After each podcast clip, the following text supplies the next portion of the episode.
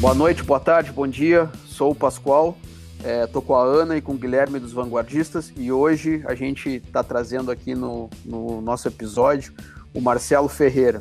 É, o Marcelo, cara, até sou, sou meio suspeito de falar. Eu tive a oportunidade de trabalhar em um projeto é, no Rio de Janeiro. Isso tem, eu acho que uns 10 anos por aí. É, não sei se foi tudo isso, mas tem um, um, longo, um longo tempo esse projeto que eu participei junto com ele, onde eu tive a oportunidade de conhecer ele, conhecer todo o trabalho que, é, que era realizado dentro da Estácio. Então, esse foi um projeto que a gente executou lá na Estácio de Sá. É, era um projeto da instituição Estácio, onde eles estavam fazendo a, a transformação de um RP que era desenvolvido internamente por um RP de mercado, no caso era o RP da Oracle, que era o PeopleSoft, e eu, enquanto é, Oracle, fui fazer é, esse trabalho junto a, a Estácio. É, foi um projeto desastroso, posso abrir para vocês. Foi uma das minhas experiências que me deram talvez um dos maiores ensinamentos durante a minha carreira, porque a gente aprende também executando projetos de sucesso, mas também é, executando projetos que falham, né? Então, a gente teve a oportunidade de conhecer o Marcelo, foi super parceiro durante o período todo que a gente esteve lá. É, e hoje ele está aqui junto conosco para falar um pouquinho sobre o ensino no século XXI, que a gente percebe que uma série de carreiras evoluíram, é, que é, é, se inovaram, né? E a educação ainda se engatinha. Então, a, Ana até brincava antes do episódio de uma palestra que ela deu no, no, no PMI há uns dois, três anos, é, onde a gente abordou esse tema e, e, e, fazia a relação de outras profissões que a gente olha para o passado e olha para o futuro, mudou muita coisa. A educação a gente ainda vê aqueles 20, 30 alunos sentados na nossa frente e um professor ministrando essa sala de aula. Hoje eu acredito que o movimento, devido ao que aconteceu, tem mudado bastante e a gente traz o, o Marcelo para estar tá falando sobre isso. Marcelo, obrigado por ter aceito o convite de participar junto a nós. É, te apresenta aí para o pessoal, eu fiz uma breve abertura para ti aí, mas te apresenta melhor aí quem que é o Marcelo, o que, que ele faz, o que, que ele estava fazendo, enfim, tá contigo aí. Obrigado, Pascoal, obrigado, Ana, obrigado, Guilherme, pela oportunidade de estar aqui com vocês. É um assunto que eu adoro falar e é um assunto mais do que é, em voga agora nesse momento. É, o assunto educação está muito aquecido, está muito, tá muito é, vivo agora é, nesses últimos tempos e, e, o que você falou é totalmente pertinente, né? Se a gente pegar, só antes de eu me apresentar, só para pegar esse seu gancho do que você estava falando, é, se eu, se a gente pegar um professor do e pegar um professor do século XVIII, vai, 19 e colocá-lo numa sala de hoje, ele continua dando a mesma aula, né? É, mudou muito pouco, né? Verdade. Mudou muito pouco a, a, dinâmica dele, né? Ele continua tendo uma sala onde ele, em geral, está num platô e ele tem ali uma quantidade de 20 ou 50 pessoas, dependendo da sala de aula, 100, que seja. E ele está ali é, passando o, o, conhecimento dele, né? Explicando, passando o que ele sabe é, de melhor, né? Para passar para as pessoas e, e para os alunos. E, e, nem sempre, esse é um ponto que é importante, que talvez desconecta um pouco do que é o presencial, do que é o ensino à distância, é que no ensino presencial os professores estão nas suas salas, né? E eles batem as portas e eles dão o conteúdo que, que eles acham que deve dar. Quer dizer, lógico que existe um, um, um plano de aula para ele seguir mas não necessariamente ele precisa seguir aquele plano de aula, porque no, no final do dia é ele que dá, no final do semestre, no final de cada prova, é ele que faz aquela prova, né? No ensino digital, como os conteúdos são iguais para todos os alunos, né, não existe diferença entre nível de, dizer, nível de aprendizado, sim, mas em, em nível de, de, de, de, conteúdo que é passado, não existe nenhuma diferença, né? Então é importante sobre isso que você falou. É, só voltando aqui ao, à introdução, bom, eu sou Marcelo Ferreira, sou marqueteiro de graduação, tenho especialização em educação à distância, né, em gestão de negócios de EAD, também tenho pós em tecnologia da informação, tenho aí mais de 20 anos de, jornada, já trabalhei com e-commerce, com marketing digital, com inovação.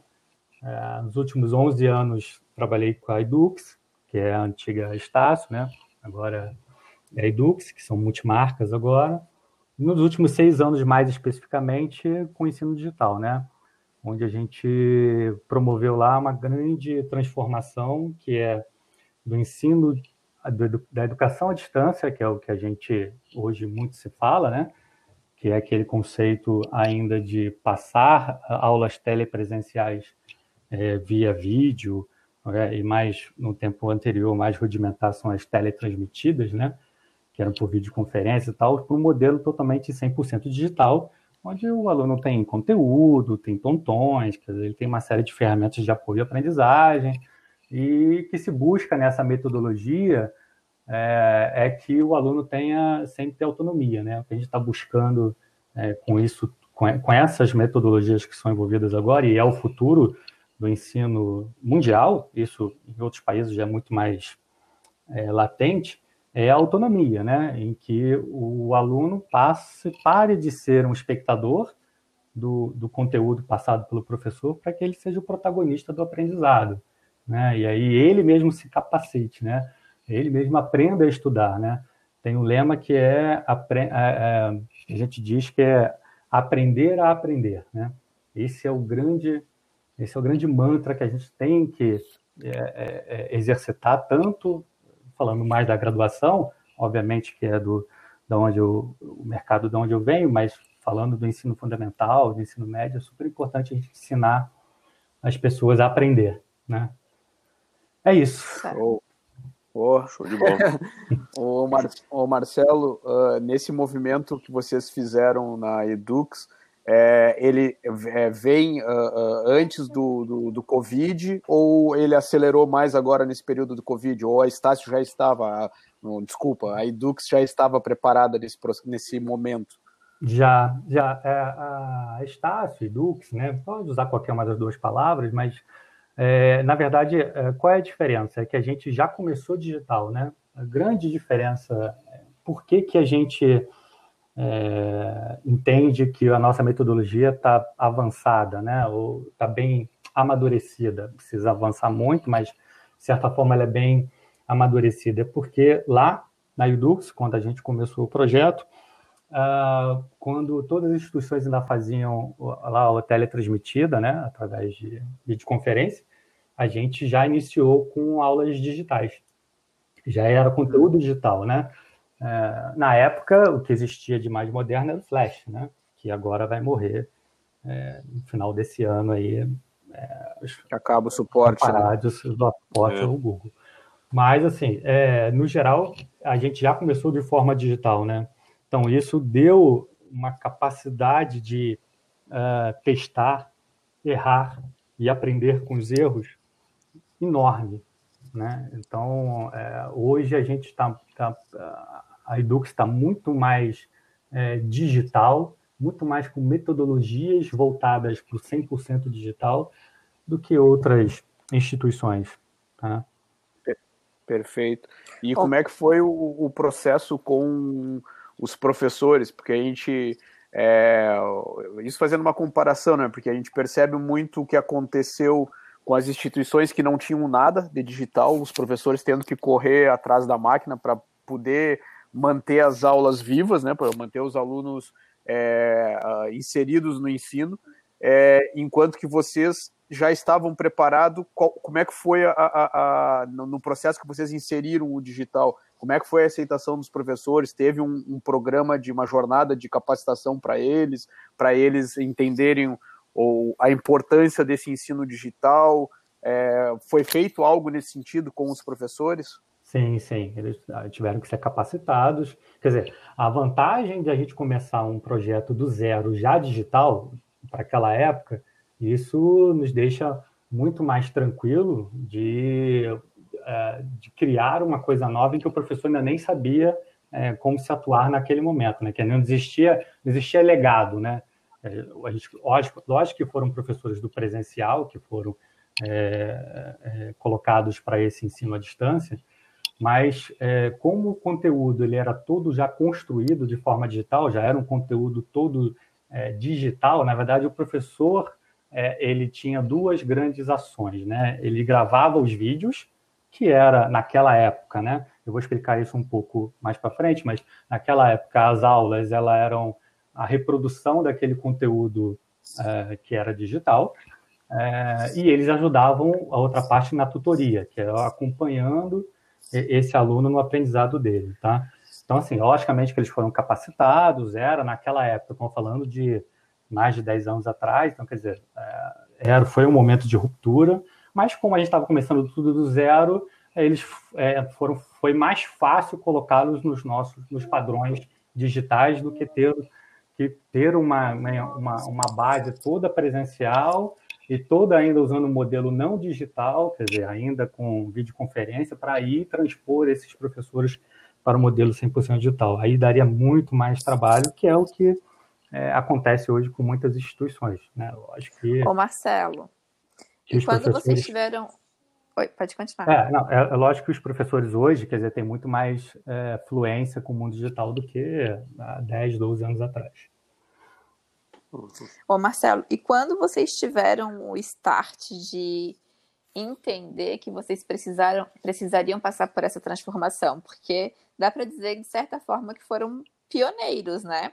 Porque Sim. a gente vê atualmente é, que, por conta da pandemia do Covid, muitas instituições de ensino tiveram que literalmente se virar nos 30 para dar conta de uma educação digital, né? Para transmitir o conteúdo para os seus alunos é, e conseguirem até sobreviver. Em que momento vocês tiveram o start de ter que fazer essa transição? E quem foi a mente brilhante, né? Porque a pessoa que teve, ou as pessoas que tiveram essa visão, elas realmente estavam à frente, né? Do que era necessário é, para a educação, para transformar a educação, vamos dizer assim. Porque eu acredito, já vou engatar uma pergunta na outra que tu me responde as duas juntas, tá? Uhum. Porque eu acredito que não é só questão da digitalização também, né? A questão do método, porque não adianta a gente se tornar digital e manter a mesma metodologia de ensino lá tradicional, que é aquela coisa que a, a gente já sabe que não tem um resultado tão efetivo. Então, a, a, eu queria saber em que momento vocês tiveram esse start e se junto a isso ainda teve um, um upgrade aí na, na, metodologia de ensino ou se veio só a metodologia tradicional de ensino ou se, ou se vocês introduziram alguma coisa mais disruptiva. Sim. Ana, assim, é, como, é, como eu estava falando, como a gente voltou, quando a gente começou lá atrás, há mais de 10 anos atrás, a gente já começou o modelo digital, a gente foi testando, errando e foi ajustando o modelo e foi melhorando a metodologia até, até a metodologia que hoje é existente, que ela não é fim, né? Ela está sempre em transformação. A, a questão da pandemia, é, que você tocou nela, é, isso não alterou nada. Né? Para o ensino digital, isso não mudou nada. A, gente, a pandemia chegou e a gente continuou operando do mesmo jeito que a gente operava, porque já era 100% uhum. digital. Tá? É, a mudança que teve foi como colocar é, 500 mil alunos para estudar de forma remota, que aí são os alunos do presencial. Né? Uhum. A grande mudança foi para os alunos do presencial, né? que eles tiveram que estudar de forma, de forma remota, que não é o ensino à distância, quer dizer, que é, não é ensino digital, né? que é através de uma ferramenta de igual que a gente está fazendo uma gravação nesse momento agora. É, então, assim, é, como a gente, nós não tivemos esse momento de mudança, porque a gente já começou diferente, né? Uhum. A gente já, no nascedor, a gente já era já diferente. Já nasceu assim. Uhum. Já nasceu diferente de todas as outras instituições que estavam promovendo o ensino à distância é, naquela época, que era um modelo só de ensino à distância, né? Que era reproduzir o presencial no modelo à distância. A gente já começou com o modelo digital. Então, para a gente não teve um momento. O momento, nosso momento foi toda hora que a gente foi melhorando, foi inovando, foi entregando novas ferramentas, foi entendendo que o aluno precisava se engajar, foi entendendo que o aluno precisava de ferramentas de apoio ao aprendizado dele, que ele sozinho é, não, não conseguiria vencer, porque é, todos nós aqui é, estudamos no modelo presencial, né? A nossa nossa geração é uma geração que estudou é, basicamente a graduação no seu, no seu modelo presencial. Então, é, um, é, uma, é, é uma mudança de, de cabeça, de mindset muito grande para esse aluno, ele entender como é que se estuda no modelo digital. Né? Então, a gente teve que criar uma série de ferramentas, um apoio da tutoria, plantões online, quer dizer, uma série de, de, de iniciativas. É, é, uma outra iniciativa que é muito importante nesse modelo digital é como é que a gente tira o afastamento do aluno, né? Porque no ensino presencial ele tem um campus, ele tem os amigos ali em volta dele da sala, ele tem o bate-papo entre uma, entre uma aula e outra. É, então, ele tem todo ali uma, uma, uma, um convívio com os alunos ali que no, que no ensino digital acontece um maior distanciamento, né? Porque o ensino essencial necessita que ele seja muito mais organizado, que ele esteja muito mais disposto, que necessita dele um, aprendizado que parta dele, não de algum professor. Então, acabaram que esse modelo ele precisa de um engajamento, ele precisa realmente avançar nessa, nessa ideia de, de, de troca de, com os alunos. Então, outra, outra tipo de melhoria que a gente fez lá foi como colocar esses alunos para conversar entre eles dentro de uma plataforma e que isso gerasse de alguma forma, não fosse só um bate-papo por bate-papo, né? Não vou só conversar para trocar, é, mas como se tivesse uhum tivesse também um, um conceito, um, um, papo acadêmico ali dentro e também um bate-papo de, de corredor de aula de, de campus, né? Não sei se eu consegui responder a sua pergunta na, na sua totalidade. Não, conseguiu sim. É que eu não tinha em mente que vocês já nasceram digital. Eu achei que tinha havido uma transformação. E aí a minha dúvida era saber é. É, quem foi o, a, o, visionário, entendeu? Que é, tivemos entendeu muitos. que isso. É, tivemos muitos, que, muitos visionários. Eu, eu, eu, eu, sempre gostei muito desse, dessa questão da educação, assim, eu sempre fui muito curiosa e já pesquisei e até há um tempo atrás aí, Pascoal, a gente, a gente desenvolveu um MBA e tal, mas não vem ao caso aqui. Mas eu digo isso porque a gente sempre se preocupou muito em relação aos colégios que a gente matriculou os nossos filhos. E aí que eu quero fazer um paralelo, né? Uhum. E a uhum. gente sempre procurou matricular os nossos filhos em colégios que não tinham o ensino é, tradicional, né? Então a gente sempre partiu para modelos montessorianos e que sempre foram muito bons e a gente sempre gostou muito e tal. Mas chegou na era atual, chegou nos dias de hoje, que ainda assim é o meu modelo preferido, mas a escola não estava digitalmente preparada, entendeu? Perfeito. E eu, eu percebi o baque que ela sentiu. É, no caso do colégio do Henrique, porque a Clara já não está mais nesse colégio, que a Clara já está no segundo grau e ele só vai até o nono ano. Já o colégio da Clara, ele já era totalmente, totalmente digital, então ela não sentiu absolutamente nada. Ela continuou tendo exatamente as mesmas aulas que ela já tinha antes, a diferença é que, justamente, ela teve que sair de, de, de, dos dias que ela ia lá presencial, com a presença dos amigos, com as conversas uhum. e tal, e passou a fazer isso totalmente em casa. Então, é, eu percebo que tem que haver aí uma mescla né, entre um modelo de ensino um pouco mais disruptivo, junto com a tecnologia para poder levar esse conhecimento não só na forma presencial, mas também como no ensino é, à distância. É, então, no, eu... caso, no caso, desculpa te cortar, mas é, não, no caso da educação, na, da, da educação mais fundamental, do ensino médio, isso vai ter um grande avanço né, daqui para frente. Né? É, só para você ter uma ideia, startups entre 2018 e 2019, o número de, de empresas de startups é, vocacionadas para educação passou de mais de 350 para 450, quer dizer, em um ano foram nasceram mais 100. Uhum. Tá? É, então, é, você vê como é que o, o mercado está super aquecido para esse público, tá? É, 70% dessas que eu falei oferecem é, produtos para ensino básico.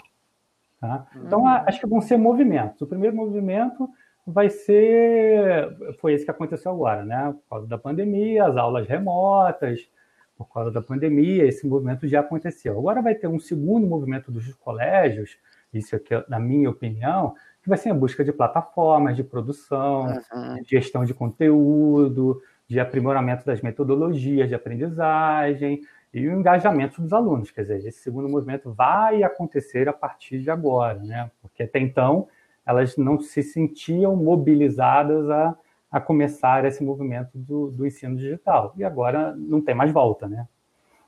É, o primeiro, eu, eu acho primeiro, que o grande desafio, movimento... Eu acho que o grande desafio é como fazer o aluno ligar a câmera.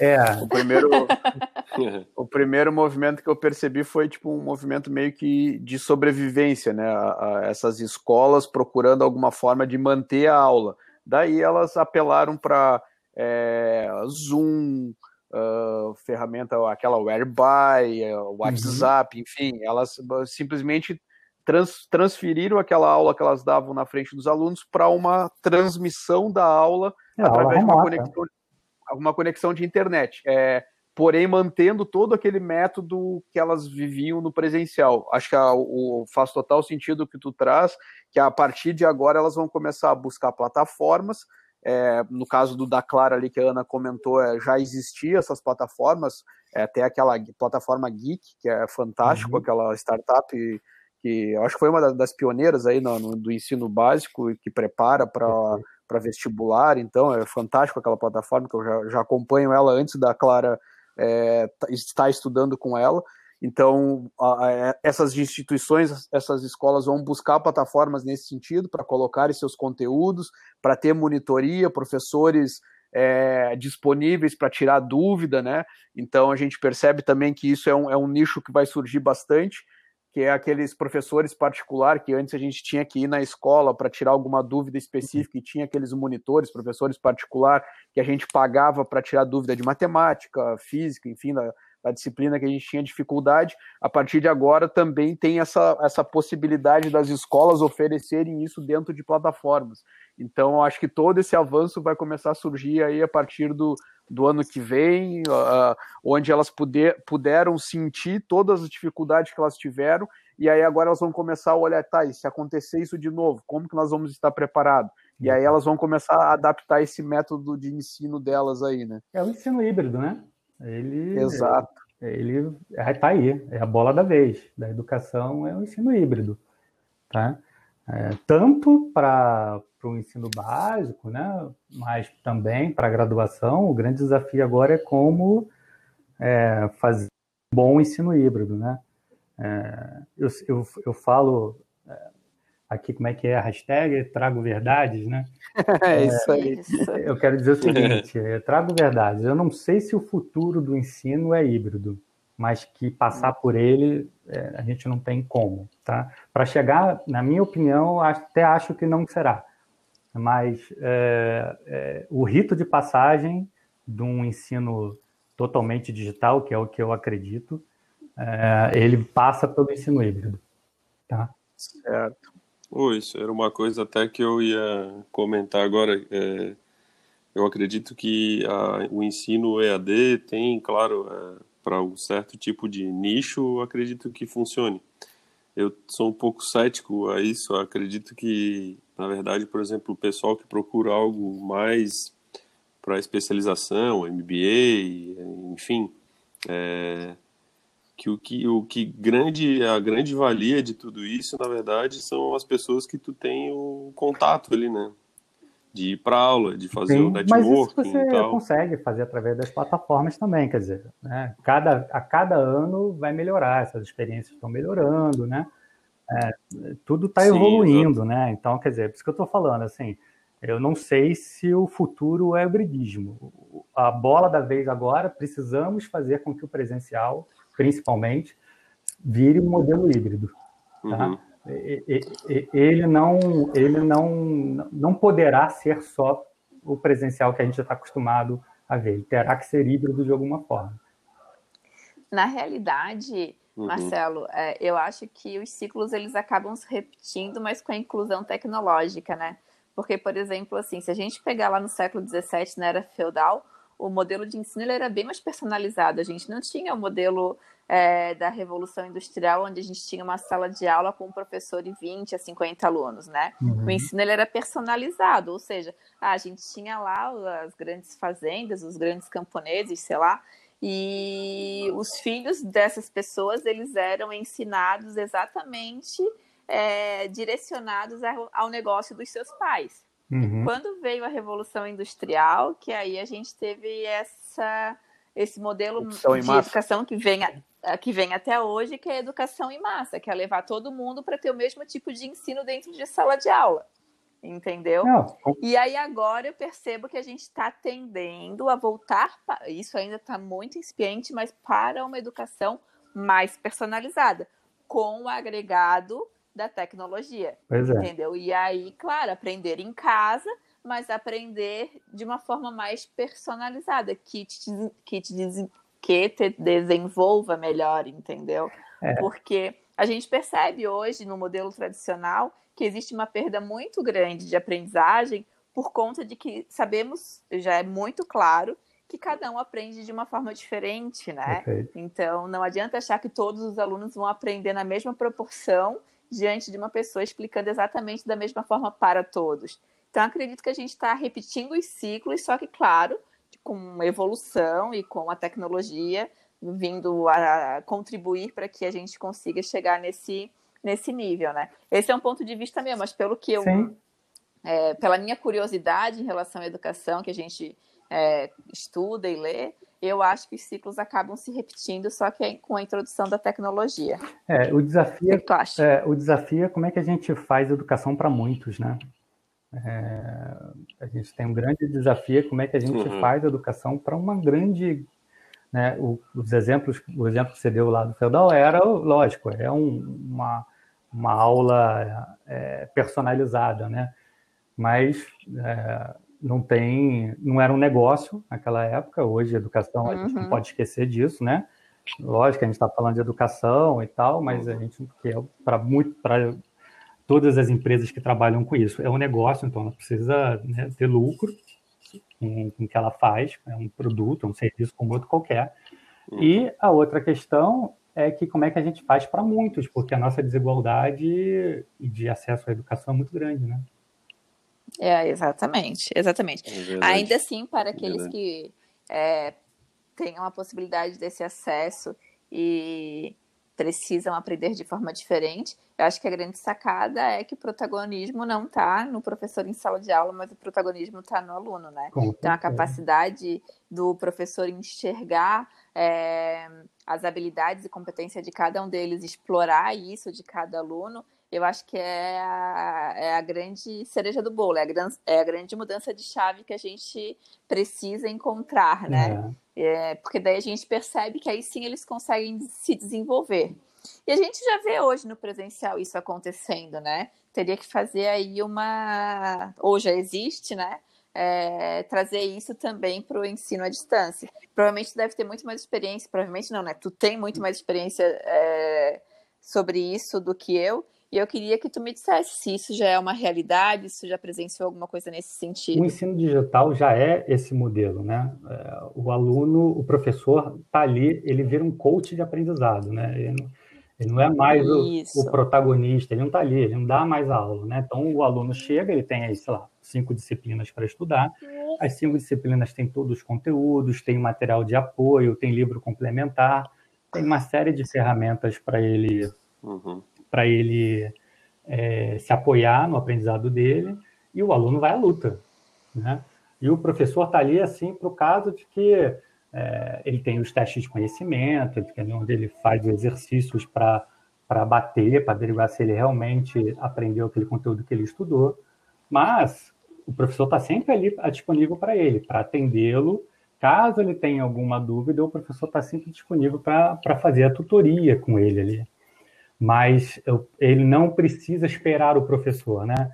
No modelo presencial, a aula não começa enquanto o professor não chega. No modelo digital, assim que eu dou login e a uhum. senha para ele, a aula dele já começou. Perfeito, uhum. perfeito. Ô Marcelo, o que que agora eu ia te fazer uma pergunta, eu sei que tu comentou que a tendência é virar um método mais híbrido de ensino e tal. É, mas com toda essa mudança que tu acompanhou durante todos esses anos, o que que tu enxerga para o futuro na questão do ensino, assim, falando uma coisa mais macro, vamos dizer assim? não só em questão de ferramentas e plataformas, mas como que a população vai absorver tudo isso, né? Isso é mais nesse sentido, na verdade. Cara, é uma dúvida, é, sim, mas. É, se... Guilherme, é, é difícil dizer agora como será, né? Eu aposto bastante nesse modelo de que do ensino. Quando eu estou falando ensino digital, eu estou muito falando da graduação, tá? Eu acho que para modelos é, de, uhum. é, de, ensino médio e tal, não, acho que é mais, mais híbrido uhum. mesmo. Mas para a graduação, eu, eu acredito muito uhum. no modelo digital, 100% digital, com, é, claro, é, é, cursos de saúde, cursos de engenharia. Esses cursos não tem como, você não consegue criar, formar um engenheiro e nem alguém da área de saúde sem ter momentos de atividades presenciais. Né? Então, assim, para esses cursos, uhum. haverá momentos de presencialidade. Mas, tirando isso, o conteúdo será todo 100% digital. Tá? Eu acredito piamente de que a gente vai ter um modelo que não é ainda esse, quer dizer, eu acho que a Edux está muito avançada nesse modelo, mas é, né, vai ser está sendo construído ainda, o mundo está girando. Né? A gente precisa entender, tem uma frase que é, Sim. eu acho que é brilhante, para tentar responder essa sua pergunta, porque ela é tão difícil eu te responder. Uh, o passado uhum. não foi embora e o futuro ainda não chegou. Então, é difícil te uhum. dizer agora como será. Eu acredito muito no ensino digital para a graduação, mas a gente tem que uhum. é, caminhar um bocado aí para ver o que, que, as tecnologias ainda vão nos ajudar. Por exemplo, você fala amadurecer bastante. Por exemplo, você fala muito em inteligência artificial, né? É né? uma palavra né? que todo mundo fala assim, não, poxa, vou colocar na, no, na educação inteligência artificial, né? E aí, esse é um conceito uhum. difícil uhum. da gente. É, e aí eu vou falar novamente aqui, né? Trago verdades, né? Ou as minhas opiniões, né? Inteligência artificial hoje, ela não é inteligente, né? Assim, é, ela é um, bo ela é um bot de, de, de sim é, ou não. Né? Inteligência não é. é quando você sabe as respostas. Inteligente é quando você sabe as perguntas, né? É, então, o que a gente tem hoje não é inteligência, ainda não é uma inteligência artificial. Então, quer dizer, então, ah, isso tudo está muito no começo ainda, né? É, é, tem a, as frases prontas, né? E os clichês que todo mundo fala, que, da inteligência artificial e tal, mas é, isso ainda está muito, muito no começo ainda para gente, a gente cravar agora como é que vai ser o futuro da educação. Mas o futuro da educação é certo. A fazer o aluno a aprender, aprender a aprender. Isso é, o, isso é a metodologia que tem que buscar com que o aluno tenha autonomia de aprendizado. Eu, eu percebo muito pelo. A gente aprende muito com as crianças, né? E, e como eu, eu tenho essa escadinha, um de 21, uma de 15 e um de 4, é, o de 4 ele já é bem inserido no mundo digital e eu percebo o quanto a, a tecnologia faz parte do aprendizado dele. Então, a, às vezes, ele me surpreende com o raciocínio que ele tem de coisas que ele aprendeu é fuçando uhum. no YouTube. Ninguém diz para ele que ele tem que entrar no YouTube para aprender. Ele está consumindo conteúdo, né? Então eu acredito muito que o ensino vai passar por essa parte digital. acredito que, que vai existir essa transição de um híbrido, até mesmo para. Porque a gente é ser humano, a gente precisa de conexões, a gente precisa de calor humano. E, e, e vai ter que ter esses encontros com os colegas para questão de relacionamento, enfim, não vai ser só o digital, é, senão a gente vai viver numa bolha, uma bolha do uhum. celular, uhum. né? Ou na bolha de um, de um, de um canal ali.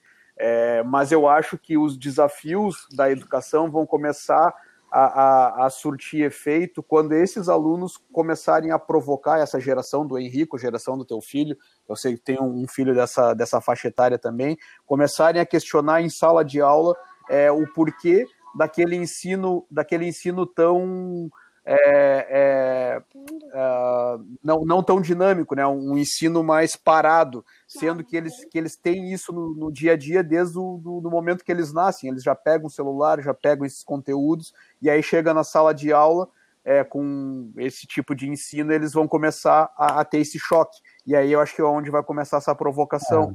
dos professores entenderem que eles vão ter que utilizar ferramentas para darem essa dinâmica no ensino. Então, talvez tenha conteúdos no, no, no, YouTube, os próprios professores colocarem conteúdos no YouTube para que eles consumam de lá de uma forma mais é, dinâmica. Por exemplo, dando exemplo do meu filho mais velho, que tem 13 anos, outro dia, um tempo atrás, eu perguntei para ele aonde ele gosta mais de estudar, se é na, se é na sala de aula ou se é através do LMS, do AVA, que ele tem no colégio dele. E ele não pestanejou e disse que ele aprende muito mais no AVA do que, do que na sala de aula na sala. Mas é aquela questão de ele poder repetir né, o aprendizado. Porque na sala de aula o professor falou, morreu. Se o cara tem vergonha, Exatamente. não vai perguntar. Ah. Né? Ainda tem, ainda tem bastante é, disso. E aí, esse detalhe, é bom você estar tá falando nesse gancho, porque a Ana tocou nesse assunto logo no início, falando dos alunos abrirem a câmera. É, a gente, nós todos aqui estudamos no presencial, e o que é o abrir a câmera para o presencial? É fazer uma pergunta, né? Quer dizer, está todo mundo ali. Quanto, quando uhum. o professor perguntava se alguém tinha dúvida, quanto, qual, quantos de nós levantava o dedo para perguntar, para dizer que tinha uma dúvida e fazia? Nossa, Ninguém fazia.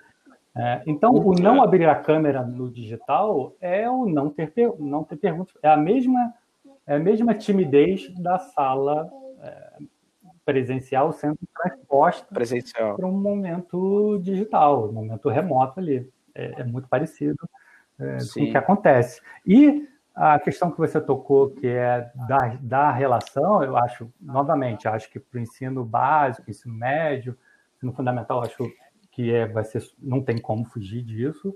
Para a graduação, é, os alunos já, já, já, já conversam de forma digital, né? Por exemplo, é, a gente tem Sim. lá, na Edux tem uma plataforma de, de para os alunos trocarem, tirarem dúvidas um dos outros. É, a maioria dos, grande parte dos alunos entra lá e fala assim, aqui está meu, aqui está meu WhatsApp, vamos criar um grupo de WhatsApp? Uhum. A grande parte do não adianta você tentar segurar, Normal. tá? É, o, ele vai pro, ele vai para o mundo dele. O mundo dos alunos hoje é o WhatsApp, entendeu? É, é, então.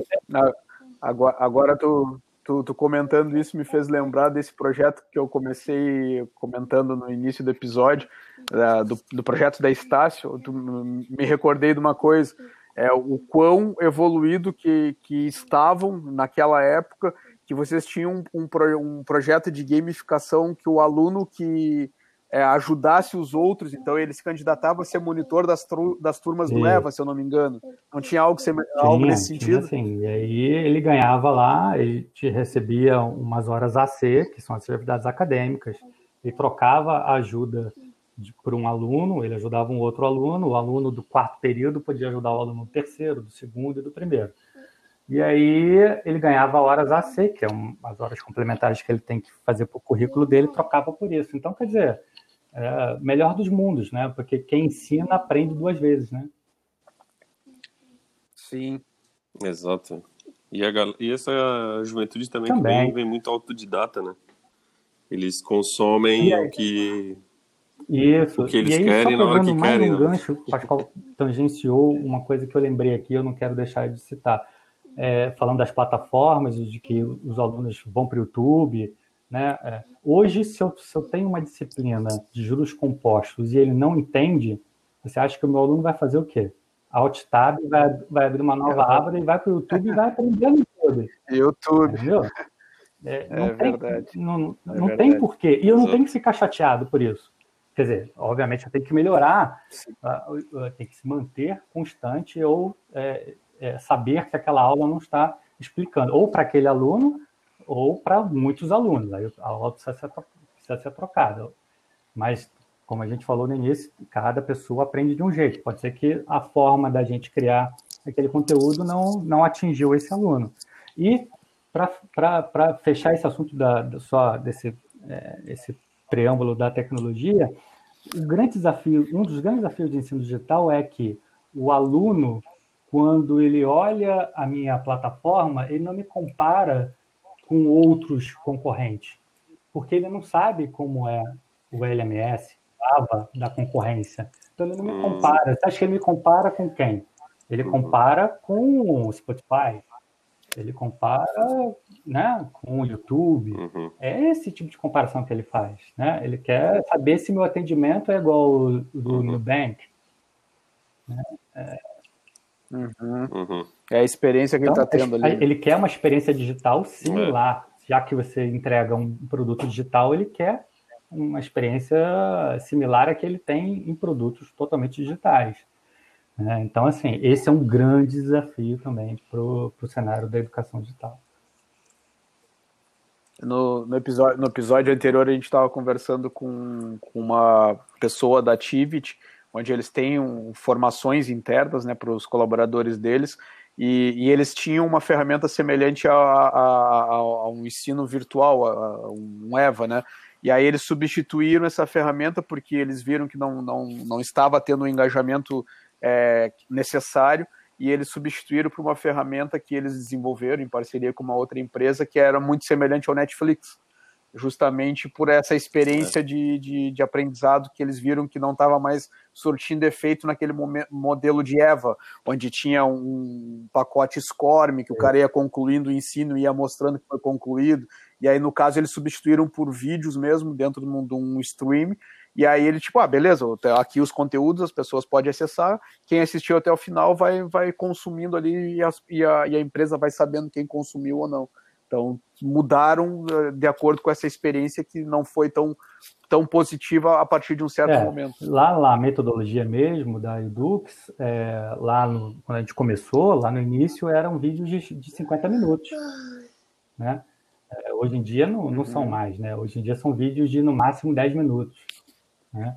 que a gente chama de pílulas, né? Então, quer dizer, e esse, esses vídeos eles tangenciam assuntos que foram falados no conteúdo online ou que vão ser citados no conteúdo online na frente. Ou, uma outra perspectiva, ele aprofunda algum conceito. Mas não existe mais aquele, aquela ideia de vídeos de 50 minutos, do professor se apresentando e contando é, uma aula inteira, né? É aquele negócio, um vídeo, são coisas mais curtas que o cara pode consumir Exatamente. no ônibus. Ah, cansou, cansou, parou, vai escutar um Spotify, enfim. Mas é. É, é mais, é mais, mais prazeroso. Né? É, porque o, o aluno, esse aluno do ensino à distância, ele é um cara que, na sua grande maioria, está batalhando, né? É um cara que está querendo é, melhorar também da, na, do trabalho dele e tal. Então, ele é um cara que aproveita qualquer oportunidade que ele tem para poder estudar. Perfeito, perfeito. Show de bola. Cara, uh, e o que que tu nos deixaria aí para os nossos ouvintes aí que, que talvez estejam buscando uh, aperfeiçoar seu, seus modelos de ensino dentro das, da, das suas corporações ou até mesmo da, de alguma instituição de ensino? O que que tu deixaria para eles como dica de é, melhorar a, a, essa experiência para os seus colaboradores ou alunos? Ah, para as instituições de ensino, invista em metodologia. É, entenda a tecnologia, use a tecnologia como veículo para aprimorar a sua metodologia, mas não esqueçam: educação, ensino e aprendizagem é metodologia, não só tecnologia. Para os alunos, certo. para os estudantes, eu digo assim, cara, é, supera o aprendizado. Quando você supera o aprendizado autônomo, não há mais barreiras para você. Acabam os limites. É, aprenda a aprender. Estude sozinho. Que ninguém, ninguém mais vai segurar. O, o seu futuro vai ser só seu. Perfeito. Perfeito. Perfeito. Show de bola. Cara, é, em nome dos vanguardistas, te agradeço mais uma vez por ter aceito o desafio de, de estar conosco aqui gravando esse episódio. É, e a gente deixa o espaço para ti aí, para o, o pessoal, como que pode te encontrar, onde te encontra, de que forma que tu pode ajudar, se é que tu pode ajudar é, essas pessoas que talvez tenham curiosidade de aprofundar mais sobre o ensino à distância, ensino do século XXI, como é que, que eles te encontram aí? Obrigado, aí, eu que agradeço muito a oportunidade de estar aqui. Estou é, à disposição. É, Para me encontrar, pode ir no LinkedIn, procurar Marcelo Ferreira. É, o meu perfil é barra Marcelo Ferreira Perfil. É, meu e-mail pessoal é marceloalvesferreira.gmail.com e podem entrar em contato comigo. É, eu presto consultoria para algumas instituições. É, trabalho também com a VH, que é uma empresa de sistemas, que na, na área deles de educacional eu presto consultoria para eles, para ferramentas educacionais e projetos voltados para a educação. Então, estou à disposição para quem precisar de alguma ajuda, bater papo, conversar, entender melhor esse, esse mercado de educação, discordar de mim, eu estou 100% disponível. Maravilha, cara. Obrigadão aí, cara. Show de bola. Valeu, Marcelo, obrigado, foi o nosso prazer. Valeu, obrigado. Um abraço. Um abraço.